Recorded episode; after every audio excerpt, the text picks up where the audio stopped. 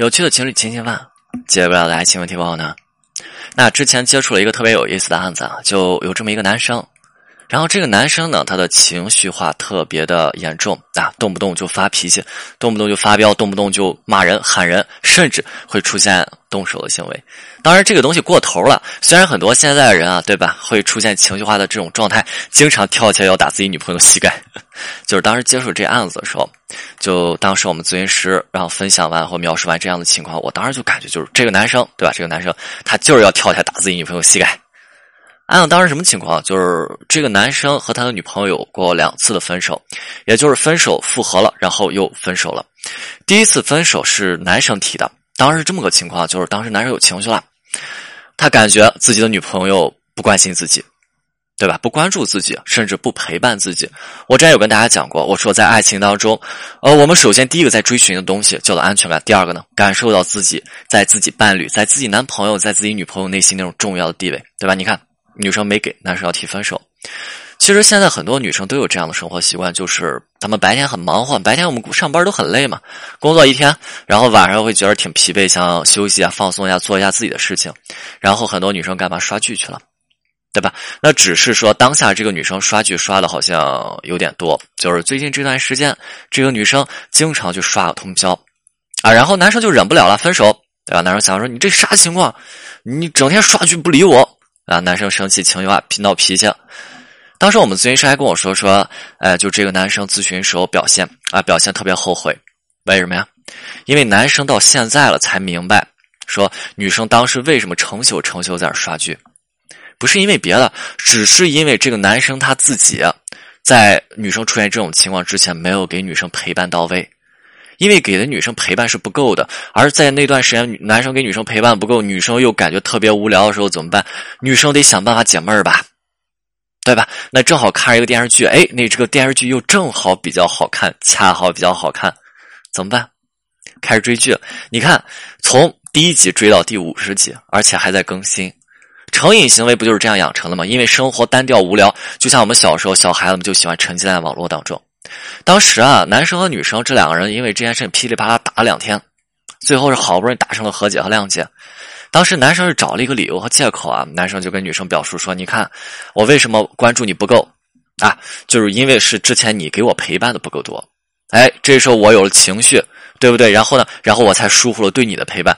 啊，女生当时想了想，那那行，那既然确实确实好像我也有些地方没做好，那我道歉，我后面也多为爱情付出。”对吧？那那你知道我的需求，哎，你也多陪我好不好？好，两个人达成谅解，那打了两天，但是又没过两天，两个人又分手了，又因为矛盾，这次是不可调和的矛盾。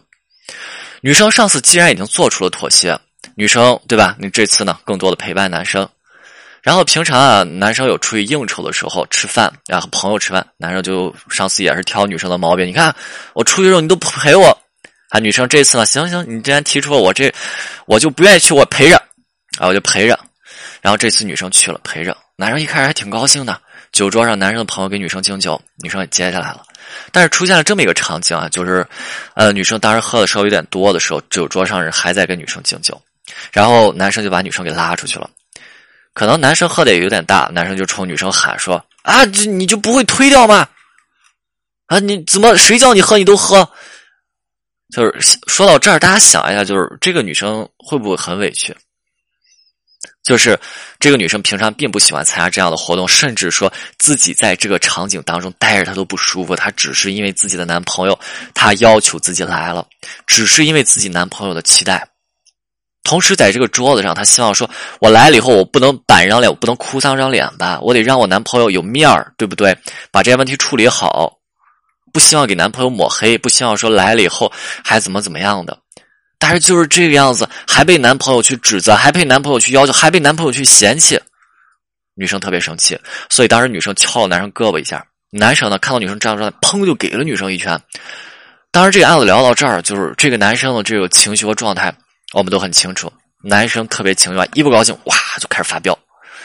后来咨询的过程当中，男生说了这么一句话，让我们所有咨询师都印象深刻。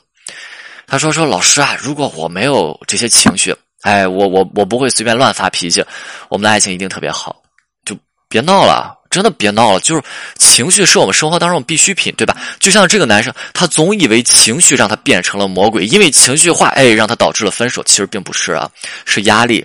我之前在音频当中有讲过，我们在面对这个情绪的时候，对吧？我们在面对情绪的时候，我们很多时候错误的把情绪当成了压力。情绪来的时候，我们只关注情绪，但是我没有关注到在情绪之后紧随而至的压力。这样的压力在掺杂进来之后，我们会做出很多过激的行为。呃，如果我们能够把压力和情绪这两者剥离，就像刚才说的那个男生一样，他的压力是什么呀？大家想一下，这个男生的压力是什么？这个男生想到的就是他后来想到的就是。如果在未来，你看女生一个人的时候，无论是她出去应酬，还是聚会，还是陪闺蜜等等等等，那是不是别人给她敬酒，她也不会去推辞呀？那这样的情况，她会不会被人灌醉，然后带走？那男生会害怕。当然，男生会不会心疼？也会心疼女生。你看，你喝酒了，你不舒服就别喝。但是，我们要能够准确的认知、认识到、意识到我们当下的情绪。这时候，我们就能够发现情绪不再是我们的负担了。如果男生当时把女生叫出去，跟女生说说：“你看，别人给你酒的时候，你推一下，对，你推一下，你不用喝的。然后我一会儿进去，你看我也会帮你推。那我也知道你来了以后你是想让我开心，但是一定不要为难自己。反正你看，你为难自己我会心疼。再就是，你看，就是今天，今天我给你明确一个点：你如果一个人出去，无论是工作还是应酬还是别的。你一定要对吧？别人给你敬酒，你你不要说给你敬酒喝哈，不要这样，我会担心，对吧？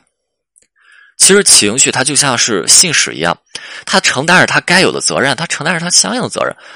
就如果你难过的时候，你看你跟这个女生、男生跟女生表现的是啊发脾气；委屈的时候，你看我们自己委屈的时候跟女生表现还是发脾气；你生气的时候你还跟人发脾气，你千万也就别怪你的情绪，你只能怪你自己。你没有接收好你的情绪在传递过来的信息，当然在这个过程中，你看你总是跟人发脾气，那你呢？你同样也没有向这个女生表达好这个情绪。OK，今天内容就到这里，我们清酒，我们下次再见。